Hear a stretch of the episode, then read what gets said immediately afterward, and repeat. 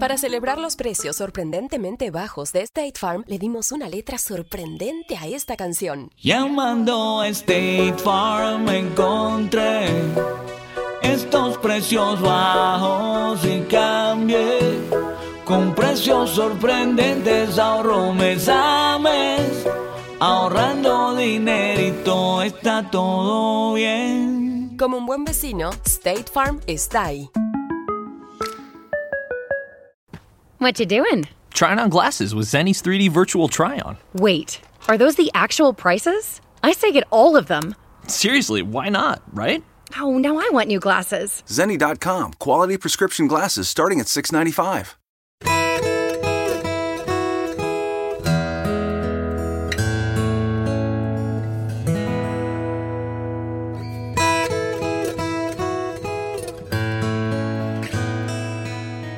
Salvos por la obediencia de Cristo. Ese es el tema que tendremos en la clase de la tarde de hoy.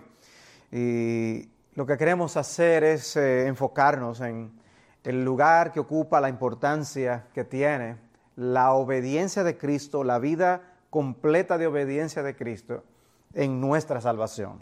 Vamos a orar y a pedir al Señor que nos permita eh, apreciar eh, esta dimensión de la vida de nuestro Señor.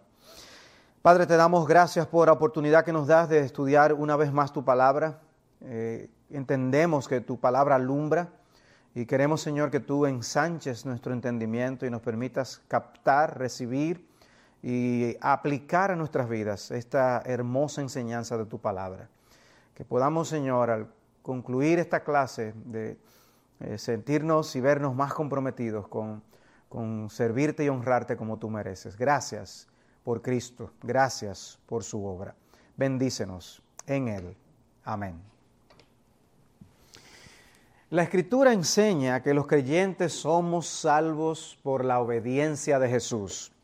Dice Romanos 5, 19, porque así como por la desobediencia de un hombre, los muchos fueron constituidos pecadores, así también por la obediencia de uno, los muchos serán constituidos justos. Estamos más acostumbrados a escuchar que somos salvos por la muerte de Jesús que por la obediencia de Jesús. Es indiscutiblemente cierto que somos salvos por su muerte. Eh, como nosotros vamos a ver, la muerte de Cristo es parte de su obediencia. De lo que no se habla con frecuencia es de la absoluta necesidad de que nuestro Salvador fuera perfectamente obediente a la ley de Dios para redimirnos. Y es en ese aspecto que quisiera concentrarme en la clase de hoy. El primer punto que quisiera que consideráramos es una distinción entre la obediencia activa y la obediencia pasiva de Cristo. En teología normalmente se habla de la obediencia pasiva para referirse a la muerte de Cristo en la cruz, su pasión, mientras que se habla de la obediencia activa para hacer referencia a toda su vida y ministerio terrenal. Hablar de la obediencia pasiva de Cristo puede confundir a algunos, eh, haciéndoles pensar que Él no tuvo nada que ver con su muerte sino que fue algo que otros le hicieron a él. Pero que esa no es la idea, es algo que nosotros podemos ver claramente en Juan capítulo 10. En Juan 10, 17 dice, por eso el Padre me ama, porque yo doy mi vida para tomarla de nuevo. Observen, dice, yo doy mi vida. Nadie me la quita, sino que yo la doy de mi propia voluntad. Tengo autoridad para darla y tengo autoridad para tomarla de nuevo. Este mandamiento recibí de mi Padre. Sea que cuando hablamos de la obediencia pasiva de Cristo, no estamos diciendo que Él no tuvo nada que ver, no, no estamos diciendo que fue algo que simplemente le hicieron otros a Él. No, Él obedeció aún en su muerte. O sea que hay aspectos eh, en lo que nosotros podemos decir que toda su obediencia en su vida y en su muerte fue obediencia activa. Pero es una manera en que los teólogos tratan de hacer esa distinción de lo que trata de su obediencia con su muerte en la cruz y lo que trata con su obediencia en vida.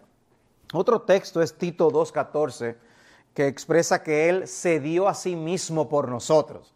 Eh, ahí se muestra también su, su actividad en su pasión. Su obediencia pasiva es obediencia en ese sentido, pues que Él se sometió a todo lo que involucraba el venir a ser el sacrificio perfecto en lugar de pecadores. Estuvo dispuesto a venir a ser maldición bajo la ley con tal de salvar a los que habían quedado condenados por esa ley. Es obediencia pasiva porque padeció y sufrió el impacto de la ira del Padre en la cruz. Su obediencia activa, que es en lo que más me quisiera concentrar en la tarde de hoy, habla de su completa y total conformidad a la ley durante toda su vida. O sea que quiero que también apreciemos no solo lo que Jesús hizo en la cruz por nosotros, que ya obviamente eh, es eh, increíble y absolutamente necesario, pero sino que quisiera que también apreciemos y veamos toda la vida de obediencia de Jesús. Jesús fue un hijo perfectamente obediente a su Padre Celestial. Cuando fue tentado, nunca cedió a las sugerencias del maligno. Nunca se le pudo señalar ningún pecado, ni siquiera a sus enemigos, porque nunca pecó. Dice Juan 8:46, ¿quién de vosotros me prueba que tengo pecado? Y si digo verdad, ¿por qué vosotros no me creéis? O sea, si estas personas que aborrecían a Cristo y, tuvieron la intención de matarlo en ocasiones antes de llegar a la cruz, si ellos hubieran conocido algo con lo que acusarle, con qué acusarle, lo hubieran hecho, pero no tenían nada que acusar, con lo que acusar al Señor. Y, es esa obediencia en vida la que hace que su muerte entonces tenga el significado que tiene. Por eso fue la muerte de un cordero sin defecto y sin mancha. Porque si hubiera tenido un defecto cuando tenía 10, 20, 30 años, ya no hubiera sido un cordero sin mancha. Pero precisamente estuvo sin pecado durante toda su vida. Primera de Pedro 1, 18 dice, sabiendo que no fuisteis redimidos de vuestra vana manera de vivir, heredada de vuestros padres, con cosas perecederas como oro o plata, sino con sangre preciosa, como de un cordero sin tacha y sin mancha, la sangre de Cristo. Fue sin mancha, fue sin tacha al momento de su muerte, porque durante toda su vida se mantuvo sin pecado. Y a eso es que nos referimos con la obediencia activa de Cristo. Él se conformó, obedeció la ley de Dios a lo largo de toda su vida. Y habiendo hecho esa distinción entre lo que es la obediencia pasiva y la obediencia activa de Cristo, ahora me gustaría que viéramos la evidencia bíblica de esta doctrina, donde la Biblia habla de esto. Veamos la evidencia bíblica del papel de la obediencia de Cristo en la salvación. O sea, ¿hablan las escrituras de la obediencia de Cristo? ¿Relacionan las escrituras la obediencia de Cristo con nuestra salvación? Esas son las preguntas que quisiera que nos hiciéramos y viéramos ah, en las escrituras, la respuesta a las mismas. Una de las formas en que el Mesías es identificado en el Antiguo Testamento es como el siervo del Señor en especial en el libro de Isaías, y el pasaje típico es Isaías capítulo 53. Pero antes de mencionar Isaías 53, dice Isaías 42.1, He aquí mi siervo, a quien yo sostengo, mi escogido, en quien mi alma se complace. He puesto mi espíritu sobre él, él traerá justicia a las naciones. Está hablando del Mesías como ese en quien el alma del Padre está complacida. Y sabemos cómo eh, Dios el Padre habló de eso en la transfiguración, donde es precisamente en Jesús su deleite. Pues Él es identificado como el siervo de Dios.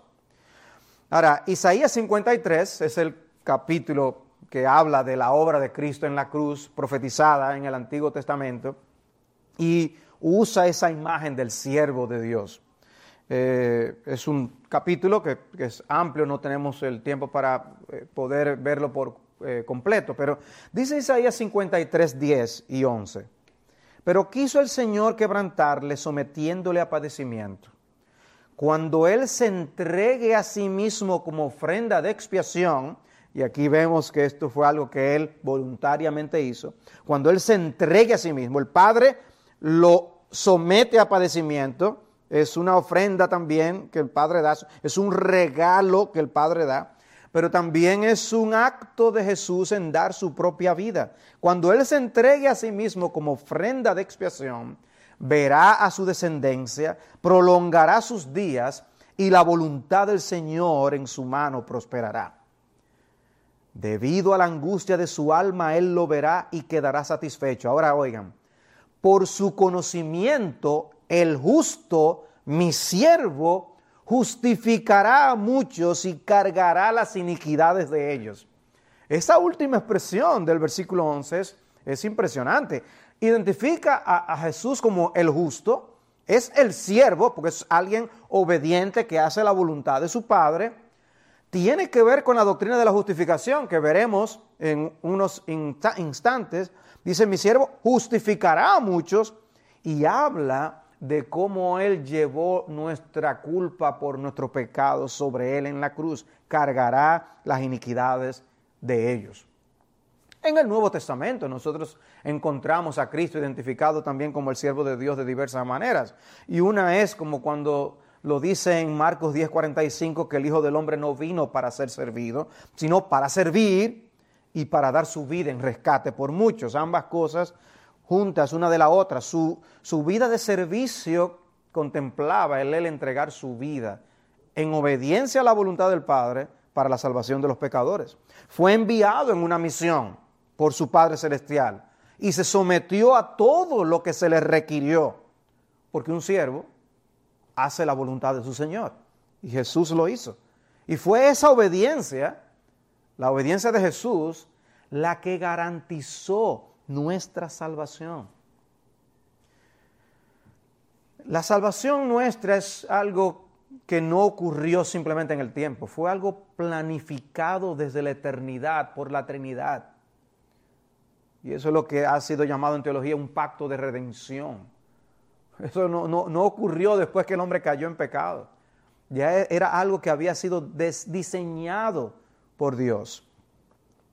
Y un pasaje que nos permite tener un vistazo de, de ese acuerdo eterno entre Dios el Padre y Dios el Hijo, es Hebreos capítulo 10.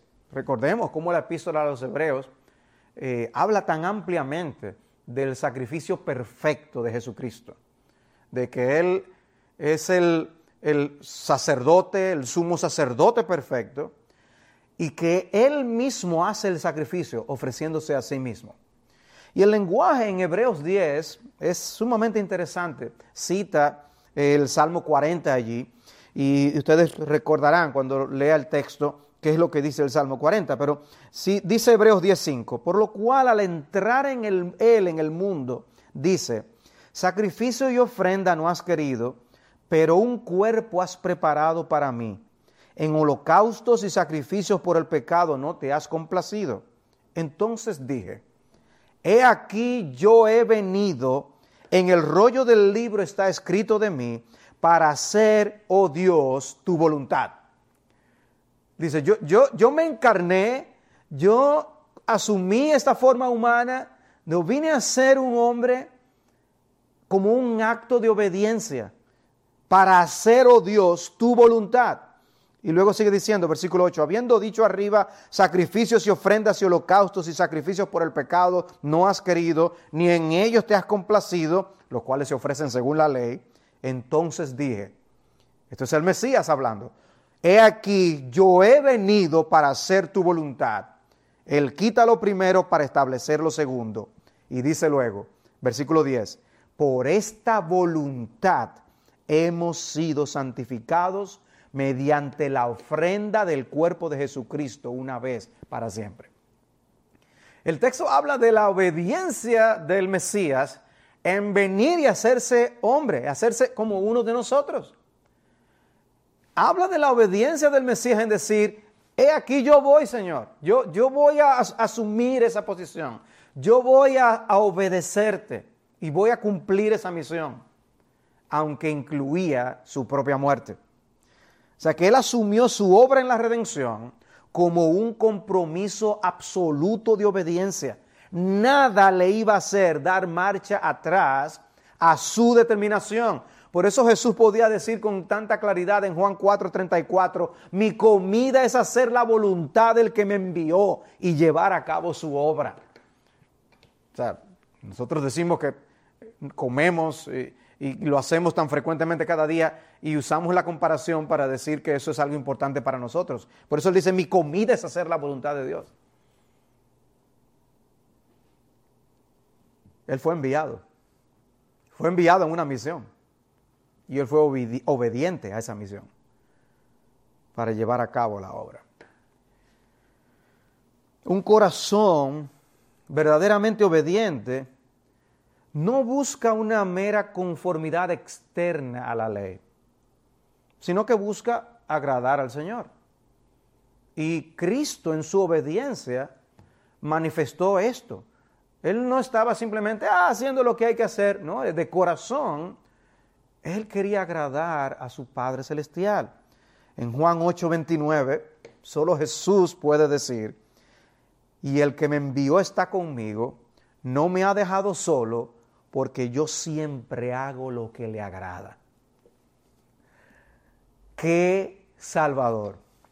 Yo siempre hago lo que le agrada. Uno lee esa expresión rápidamente y, y, a veces no se detiene a pensar en todo lo que eso implica. Es que Jesús siempre hizo la voluntad de Dios. Nunca se apartó de aquello que agrada al Señor. Nosotros no podemos decir lo mismo. No importa cuán grande sea nuestra buena intención. Pero Jesús sí lo podía decir. Jesús sí podía decir que siempre hacía lo que agradaba a Dios. Otro pasaje importante del Nuevo Testamento para referirnos a la obediencia de Cristo en la salvación es Filipenses 2. Es el conocido pasaje de la humillación de Cristo. Y la forma en que Pablo usa esta verdad para exhortar a la iglesia de los filipenses a una vida de humildad y de unidad. Dice Filipenses 2.5, haya pues en vosotros esta actitud que hubo también en Cristo Jesús, el cual, aunque existía en forma de Dios, no consideró el ser igual a Dios como algo a que aferrarse, sino que se despojó a sí mismo, y ahora escuchen, tomando forma de siervo haciéndose semejante a los hombres, y hallándose en forma de hombre, se humilló a sí mismo, haciéndose obediente hasta la muerte y muerte de cruz. Él dice, tomó forma de siervo, él vino como alguien que iba a estar sometido. Y él vivió sometido a la ley de Dios toda su vida. Él tomó forma de siervo porque iba a obedecer porque se iba a someter. Pero dice luego explícitamente que él se hizo obediente hasta la muerte como hombre, fue un hombre completamente obediente, perfectamente obediente, hasta la muerte y muerte de cruz. La idea del texto no es que él se hizo obediente en su muerte, sino a lo largo de toda su vida hasta su muerte. Él fue completa, perfectamente obediente durante toda su vida. Toda su vida de humillación fue caracterizada por la obediencia. Ese es nuestro Cristo. Gálatas 4:4. Pero cuando vino la plenitud del tiempo, Dios envió a su Hijo, nacido de mujer, nacido bajo la ley. Y ese nacido bajo la ley no es para decirnos la ley estaba en vigencia cuando él nació. Lo que nos está diciendo es que él vino y se hizo como uno de nosotros y se sometió a todo lo que la ley de Dios requería y requiere. El que nos dio la ley se sometió a su ley. Y eso con miras a venir a ser el Cordero sin mancha para nuestra salvación. No hizo excepciones. Él nunca desobedeció. Imaginemos esa vida perfecta de nuestro Salvador. Eh, por eso es que es imposible registrar todo lo que Jesús hizo durante su vida aquí en la tierra. Porque debía registrarse la manera en que él de, continuo y completamente se apegó a la voluntad de Dios. En todo lo que hizo, en todas sus reacciones, en todo lo que hizo, en todo lo que pensó, en todo obediente a la ley, nacido bajo la ley. Él mismo se sometió a su propia, ley. Recordemos las palabras de Jesús a Juan el Bautista cuando trató de impedir que se bautizara. Dice, permítelo ahora porque es conveniente que cumplamos así toda justicia. Y entonces Juan se lo le permitió. Es necesario que cumplamos toda justicia, decía el Señor. Uno puede decir, pero hay que hacer una excepción con Jesús, es el Mesías. No, no, es necesario que cumplamos toda justicia. Y así lo vemos sujeto a sus padres. La Biblia lo declara de manera explícita para que veamos que Él no fue alguien que por ser el Dios encarnado hacía cuanto quería, sino que estaba sujeto a sus padres, aunque sus padres eran pecadores. El Dios santo se sometió a sus padres pecadores. Por si alguien quería argumento de si debemos someternos a padres que no necesariamente siempre hagan lo que es la voluntad de Dios. Cristo se sometió a sus padres. Pero no solamente se sometió a sus padres, también lo vemos dando al César lo que es de César. Él hubiera podido ser el, el rebelde perfecto, si podríamos decirlo así, en el sentido de usar su poder para realmente poner las cosas en orden en la Palestina de aquellos días. Pero no le vemos hacer eso. Sino antes bien hasta exhortó y alentó a sus seguidores a que fueran, estuvieran sujetos a las autoridades. Muchos reconocieron su inocencia. Aún Judas, cuando después de haber entregado, dijo, he pecado entregando sangre inocente. El testimonio del mismo Judas queda registrado en Mateo 27, 4. Pero también en ese mismo texto de Mateo 27 vemos lo que ocurre cuando él es llevado ante el tribunal. ¿Recuerdan? Y, dice que la mujer de Pilato, se, se, menciona en el versículo 19, estando él sentado en el tribunal, su mujer le mandó aviso diciendo, no tengas nada que ver con ese justo, porque hoy he sufrido mucho en sueño por causa de él. Pero los principales sacerdotes y los ancianos persuadieron a las multitudes que pidieran a Barrabás y que dieran muerte a Jesús. Y respondiendo el gobernador les dijo, ¿a cuál de los dos queréis que os suelte? Y ellos respondieron, a Barrabás. Pilato les dijo, ¿qué haré entonces con Jesús llamado el Cristo? Todos dijeron, sea crucificado. Y Pilato dijo, ¿por qué? ¿Qué mal ha hecho? Pero ellos gritaban aún más diciendo, sea crucificado. El punto no era si había hecho mal o no. Pilato no podía encontrar nada por lo cual acusarlo. De hecho, en Lucas 23, 4 dice, no encuentro delito en ese hombre. Era como si hubieran tratado de hurgar y ver, por alguna manera encontrar algo que le hiciera culpable y fue imposible, porque Jesús era inocente. Y allí mismo en Lucas 23, 14 dice, me habéis presentado a este hombre como uno que incita al pueblo a la rebelión, pero habiéndole interrogado yo delante de vosotros, no he hallado ningún delito en este hombre de las acusaciones que hacéis contra él, ni tampoco Herodes pues nos lo ha remitido de nuevo y aquí que nada ha hecho que merezca la muerte. O sea, los relatos de los evangelios muestran con absoluta claridad la inocencia de Jesús.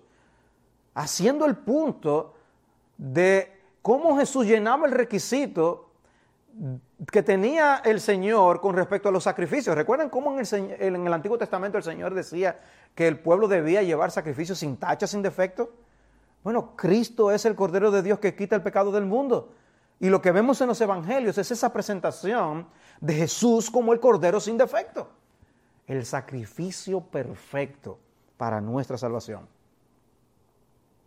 Recordemos aún que en el Antiguo Testamento había una maldición contra los desobedientes a la ley. Y esto se cita en Gálatas capítulo 3, versículo 10. Dice, porque todos los que son de las obras de la ley están bajo maldición. O sea, todos los que buscan salvarse cumpliendo la ley están bajo maldición. Pues escrito está, maldito todo el que no permanece, permanece en todas las cosas escritas en el libro de la ley para hacerlas. Es una declaración de maldición fuerte. Maldito el que no permanece en todas las cosas escritas en la ley. Para poder quedar fuera de esa maldición, no se podía practicar una obediencia parcial a la ley. Había que someterse a todas las cosas escritas en el libro de la ley. ¿Cómo fue entonces la obediencia de Jesús? A la luz de eso, tuvo que ser una obediencia continua y perfecta. Siempre obedeciendo.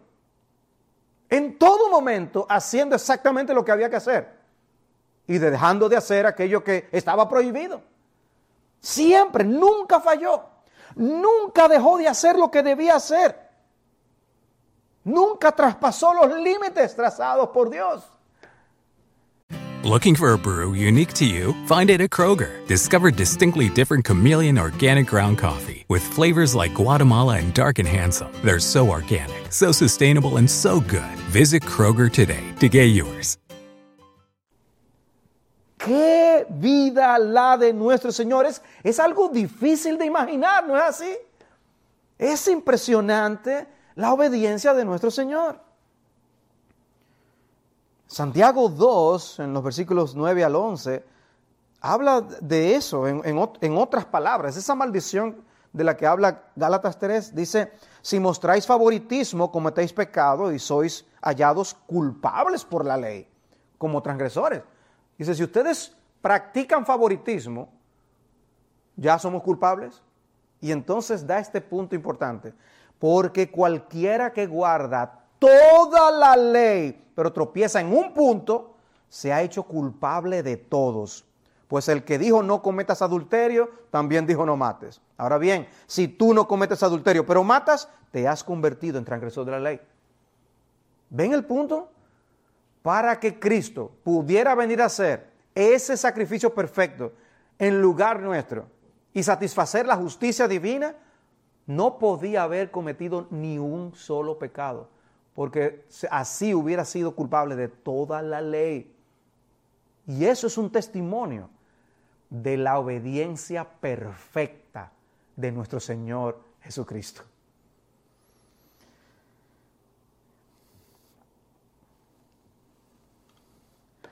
¿Qué Salvador nosotros tenemos?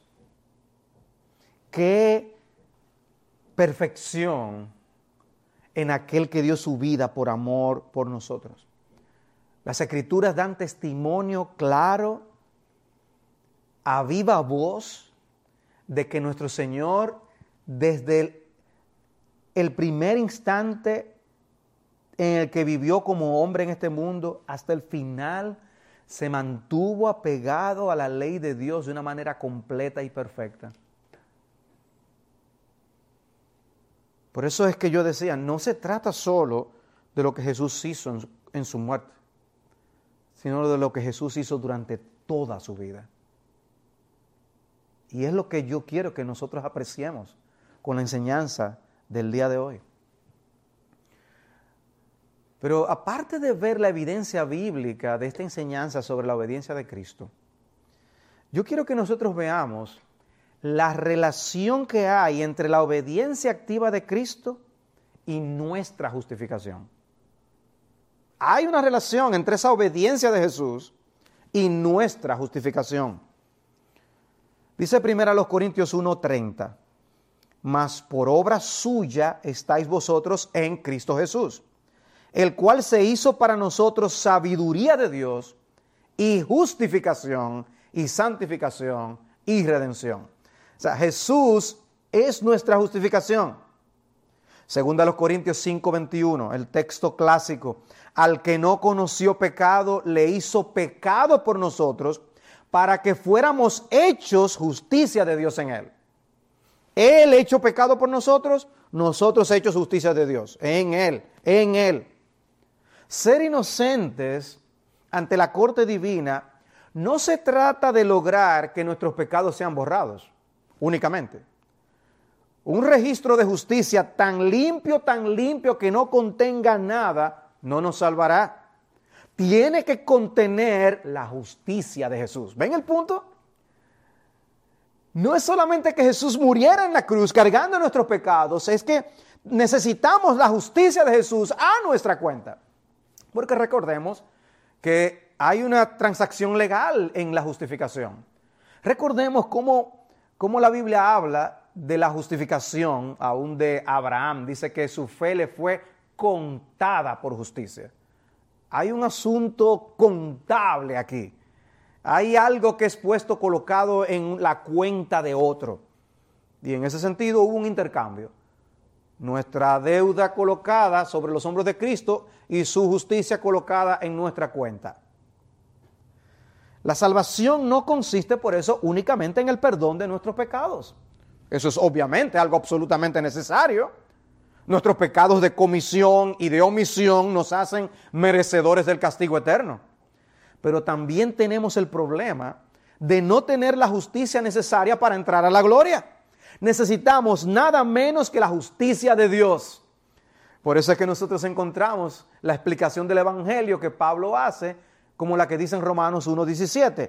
En el Evangelio, la justicia de Dios se revela por fe y para fe. ¿Pero qué se revela? La justicia de Dios, no la nuestra, la de Dios. Dice Romanos 3, 21. Pero ahora, aparte de la ley, la justicia de Dios ha sido manifestada, atestiguada por la ley y los profetas. Es decir, la justicia de Dios por medio de la fe en Jesucristo. ¿Ven el énfasis? No es la justicia nuestra, es la justicia de Dios. Filipenses 3:8. Pablo explica cómo él, habiendo antes sido un fariseo orgulloso en la forma en que vivía, él ahora dice, todo eso que para mí era eh, algo en lo que me enorgullecía, ahora eso yo lo doy por basura. Y él dice en Filipenses 3:8, y aún más, yo estimo como pérdida todas las cosas en vista del incomparable valor de conocer a Cristo Jesús, mi Señor, por quien lo he perdido todo y lo considero como basura a fin de ganar a Cristo y ser hallado en Él no teniendo mi propia justicia derivada de la ley, sino la que es por la fe en Cristo, la justicia que procede de Dios. Repito, la justicia que procede de Dios sobre la base de la fe. Dios envió a su Hijo no solo para que pudiera cargar con todos nuestros pecados en la cruz, sino también para que viviera la vida de justicia que nosotros necesitamos en nuestra cuenta. No se trata únicamente de pagar nuestras deudas. Una cuenta en cero no nos llevará a la gloria. Necesitamos la cuenta de Cristo. Necesitamos un registro de, lleno de justicias para ser aceptados en la gloria. Y ese es el glorioso intercambio del que muchas veces hablamos un glorioso intercambio que había sido profetizado en el Antiguo Testamento. Ah, ese texto de Jeremías 23, 5 y 6 es muy conocido. He aquí, vienen días, declara el Señor, en que levantaré a David un renuevo justo y él reinará como rey, actuará sabiamente y practicará el derecho y la justicia en la tierra. Cuando dice que levantaré a David un renuevo justo, está hablando del Mesías. Ya David no estaba en el panorama. Dice, en sus días será salvo Judá e Israel morará seguro y este es su nombre por el cual será llamado el Señor justicia nuestra. El Señor, justicia nuestra. ¿Quién iba a ser nuestra justicia? ¿Quién sería nuestra justicia en el nuevo pacto? El Señor. Es la justicia del Señor lo que necesitamos. Con la encarnación del Hijo de Dios, volvemos a tener a alguien que nos represente y que nos represente bien. Porque Adán nos representó al principio y falló. En ese sentido, esa representación no fue válida únicamente en lo que tiene que ver con la muerte de Cristo, la representación de Jesús, sino también en lo referente a su vida. O sea, así como eh, Jesús nos representó en muerte, así también nos representó con su vida. Todo lo que él hizo como Hijo de Dios encarnado, toda la vida eh, de perfección que tuvo, es la que luego sería puesta en nuestra cuenta. Por lo tanto, Él estaba siendo nuestro representante allí, como lo fue Adán en el huerto del Edén. Hablar de qué hubiera sucedido si Adán no hubiera caído en pecado entra dentro del terreno de la especulación, lo sé. Pero el, el ejercicio no es infructífero. Podemos pensar que en el tiempo señalado por Dios, Adán hubiera quedado confirmado como un hijo fiel del Señor con vida eterna, pero fracasó.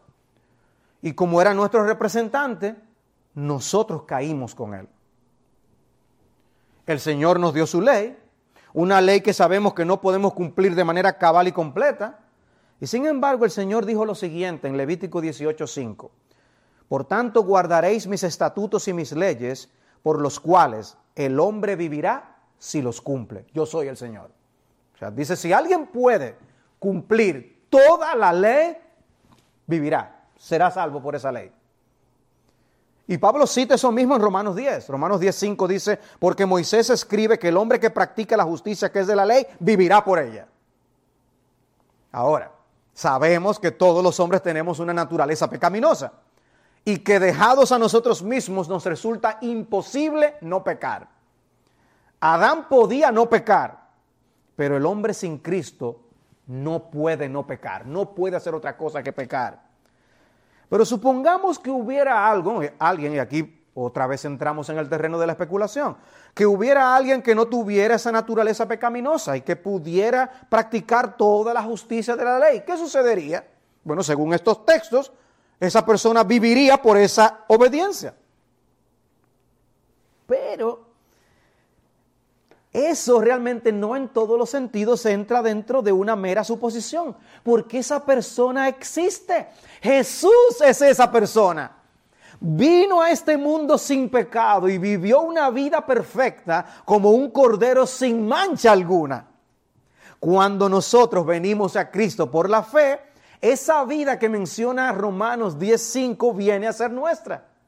Nosotros venimos a ser como alguien que ha practicado la justicia de la ley durante toda su vida.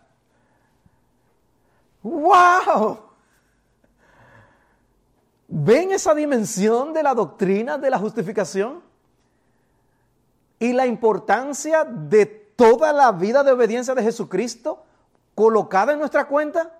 La relación entre la obediencia de Cristo y nuestra justificación. La obediencia de Jesús, como el segundo Adán, es una obediencia representativa, porque en su obediencia nosotros los creyentes obedecimos también. Y vuelvo a leer el texto que leí al principio, Romanos 5, 19. Porque así como por la desobediencia de un hombre los muchos fueron constituidos pecadores, así también por la obediencia de uno los muchos serán constituidos justos. Así como el pecado de Adán fue la base de nuestra condenación, así la obediencia de Cristo es la base de nuestra justificación. La, la, base de la justificación es cristológica, no antropológica, no está centrada en el hombre, está centrada en Jesucristo la base de nuestra relación con Dios para que sea aceptable a Dios, esa, esa persona nuestra ante un Dios tan justo, está basado no en nuestro carácter, no en los privilegios que nosotros hayamos tenido en vida, no en las obras que hayamos podido realizar, ni siquiera en nuestra fe, sino en Jesucristo y solamente en Jesucristo. La base de nuestra justificación es esa vida completamente perfecta, obediente y virtuosa de nuestro bendito Salvador. Y tenemos un contraste entre la caída de Adán y la obediencia permanente y perfecta de Cristo. Tenemos que contrastar Génesis 3 con Mateo 4 y esa manera victoriosa en que Cristo enfrentó la tentación. Amados hermanos, cuando pensemos en nuestra salvación, no nos fijemos únicamente en la cruz, sino también en la vida de Jesús me impactó la siguiente frase del teólogo Gerhardus Voss, cuando él decía, la sangre que Jesús derramó en su circuncisión no es menos expiatoria que la sangre que derramó en el Calvario. voy a repetir. La sangre que Jesús derramó en su circuncisión no es menos expiatoria que la sangre que derramó en el Calvario. Y lo que él está diciendo con eso es que todo cuanto Él hizo durante su vida es absolutamente crucial para nuestra salvación. De haber violado cualquier aspecto de la ley de Dios como niño, como joven o como hombre, no hubiera podido ser el Cordero de Dios que quita el pecado del mundo. ¿Apreciamos ahora la obediencia de Jesús? ¿Apreciamos todo cuanto hizo durante toda su vida. Porque la justificación es más que el perdón de nuestros pecados. Porque el ser perdonados no nos hace satisfacer todas las demandas de la ley de Dios. Solo una obediencia perfecta puede hacernos partícipes de la vida eterna. Esa obediencia perfecta fue la que Jesús vivió y la que es puesta en nuestra cuenta por medio de la fe en Él. De manera que sí, la salvación es por las obras, por todas las obras que Jesús hizo durante toda su vida.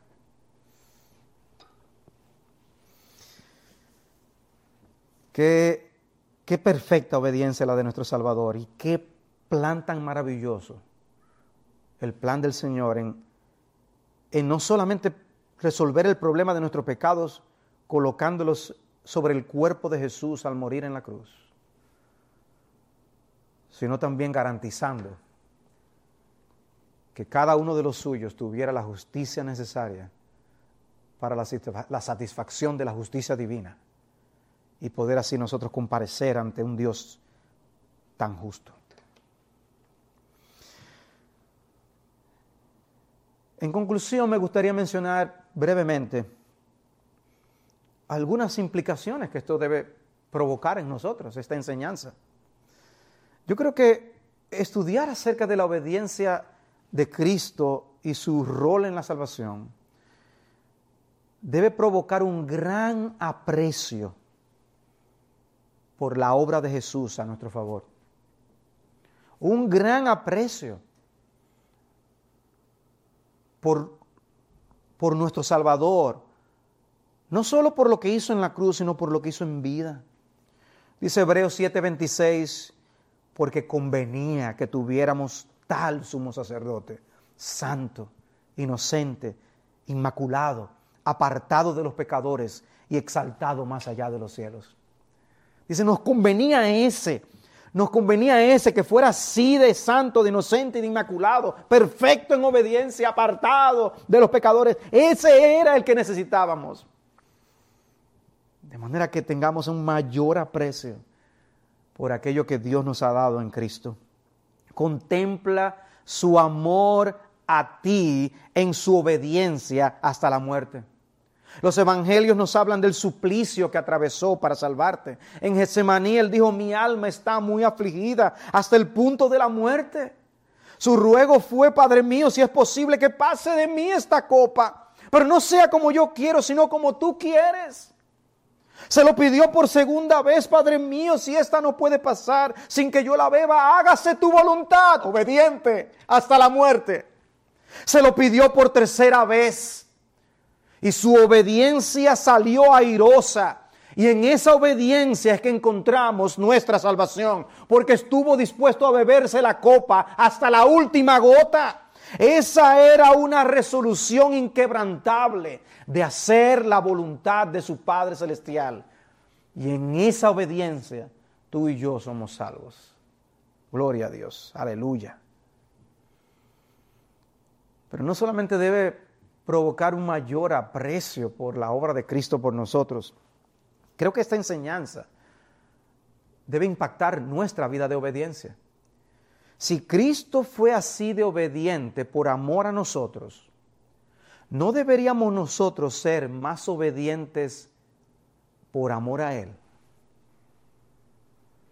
Dice Juan 15:10, si guardáis mis mandamientos, permaneceréis en mi amor, así como yo he guardado los mandamientos de mi Padre y permanezco en su amor. Dice, guarde mis mandamientos, así como yo he guardado los mandamientos de mi Padre. Sean obedientes, como yo fui obediente, como yo soy obediente, está diciéndoles a los apóstoles. Y, y wow, hermanos, Obviamente nuestra obediencia no tiene nada que aportar a nuestra salvación. Eso lo hizo Él. Pero nuestra respuesta de corazón debe ser un anhelo por ser obedientes. Observen cómo Cristo es el estándar de nuestra obediencia. Primera de Pedro 2, 21 al 24 dice, porque para este propósito habéis sido llamados, pues también Cristo sufrió por vosotros, dejándoos ejemplo para que sigáis sus pisadas el cual no cometió pecado ni engaño alguno se halló en su boca. Otro testimonio de su perfecta obediencia. Y quien cuando le ultrajaban no respondía ultrajando. Cuando padecía no amenazaba, sino que se encomendaba a aquel que juzga con justicia. Y él mismo llevó nuestros pecados en su cuerpo sobre la cruz, a fin de que muramos al pecado y vivamos a la justicia porque por sus heridas fuiste sanados. Ven, uno de los propósitos de su muerte fue que nosotros entonces vivamos a la justicia. ¿No debe ser eso un estímulo para una vida de obediencia? Sabemos que nos vamos a quedar cortos. No le daremos la obediencia que Él merece, pero debemos ofrendarle y ofrecerle una obediencia de corazón.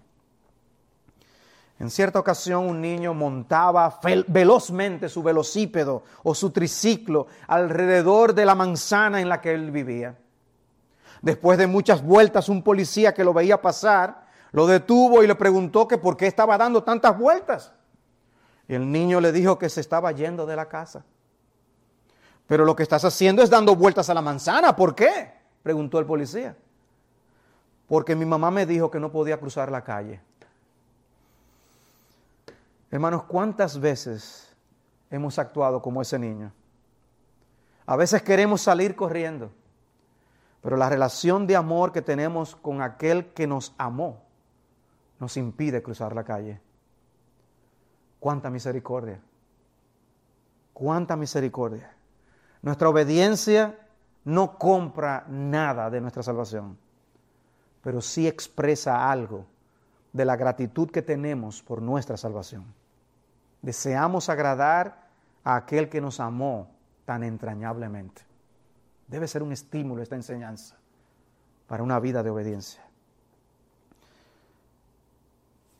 Pero quiero decir unas últimas palabras para aquellos que todavía son pecadores sin la justicia de Jesús, que no se han amparado ni refugiado por la fe en la única justicia que nos puede salvar.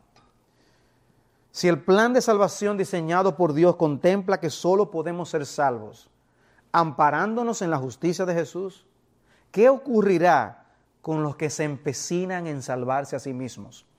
Con aquellos que se empecinan en esforzarse y hacer buenas obras para ganarse el cielo. El gran problema de los hombres es que no reconocen la absoluta necesidad que tienen de ser vestidos con la justicia de Jesús. Hablando de los judíos que creían que se podían salvar por la obediencia a la ley, Pablo el apóstol escribió en Romanos 10:3, pues desconociendo la justicia de Dios y procurando establecer la suya propia, no se sometieron a la justicia de Dios, porque Cristo es el fin de la ley para justicia a todo aquel que creen. Pero ven cómo lo presenta, desconociendo la justicia de Dios no tomando en cuenta la justicia de Dios, no tomando en cuenta que Dios resolvió ese problema enviando a su Hijo para vivir esa vida perfecta y morir en la cruz como un cordero sin mancha, desconociendo la justicia de Dios y procurando establecer la suya, esforzándose por hacer buenas obras, tratando de ser gente de bien, etcétera, para ganarse el favor de Dios. Si tú vives de esa manera, ¿qué ocurrirá contigo? Si tú estás en esa condición, todavía vas camino a una perdición eterna. ¿Saben qué hizo Pablo ante esa realidad que está describiendo? Lo que él comenta en el versículo 1 de ese mismo pasaje, Romanos 10.1, hermanos, el deseo de mi corazón y mi oración a Dios por ellos es para su salvación. ¿Y por qué Pablo oraba para su salvación para ellos? Porque estaban perdidos. No lo estaban viendo, no estaban reconociendo que solo la justicia de Jesús es en lo, en lo que ellos pueden ampararse. Y él ora, y él ora, Señor, te ruego, te ruego, mi, mi, oración por ellos es para salvación. Como debemos nosotros hacer por los perdidos. Porque con esa actitud, lo único que un pecador puede alcanzar es la perdición eterna de sus almas. Y por eso esta enseñanza es un llamado a que nos refugiemos en Jesús y solamente en Jesús por medio de la fe. Cree en el Señor Jesucristo y será salvo. Vamos a orar. Padre, te damos gracias por la manera tan maravillosa en que tú nos muestras la verdad acerca de la vida de obediencia de nuestro Salvador. Te alabamos, Señor, y te damos gracias por el regalo que nos has dado en tu Hijo.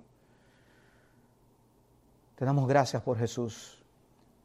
Te damos gracias por ese Cordero sin mancha y sin defecto Oh, perdónanos por no haber apreciado en toda su dimensión lo que significó su vida de obediencia.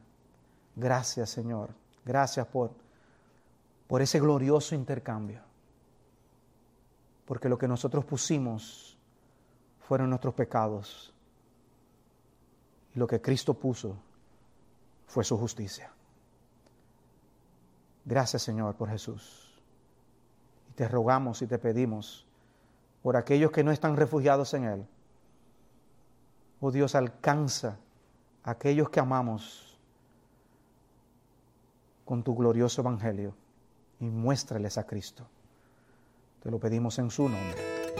Amén.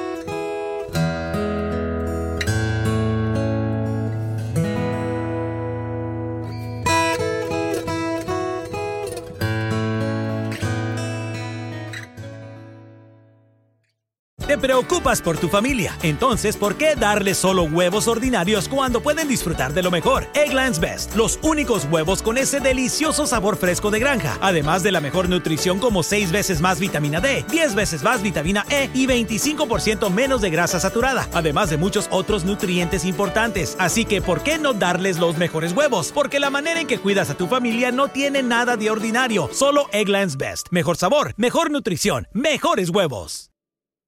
Meyer brand lunches keep kids fueled for back to school. Start with a wholesome sandwich made with our honey roasted deli sliced turkey breast and provolone slices on Meyer split top wheat bread. Add a side of fruit with Meyer applesauce squeezable pouches. Treat them at school, after school, or anytime with assorted fruit flavored snacks. And pack it all up fresh and neat with Meyer brand sandwich bags and napkins. Discover big taste and bigger savings when you go back to school with Meyer brand.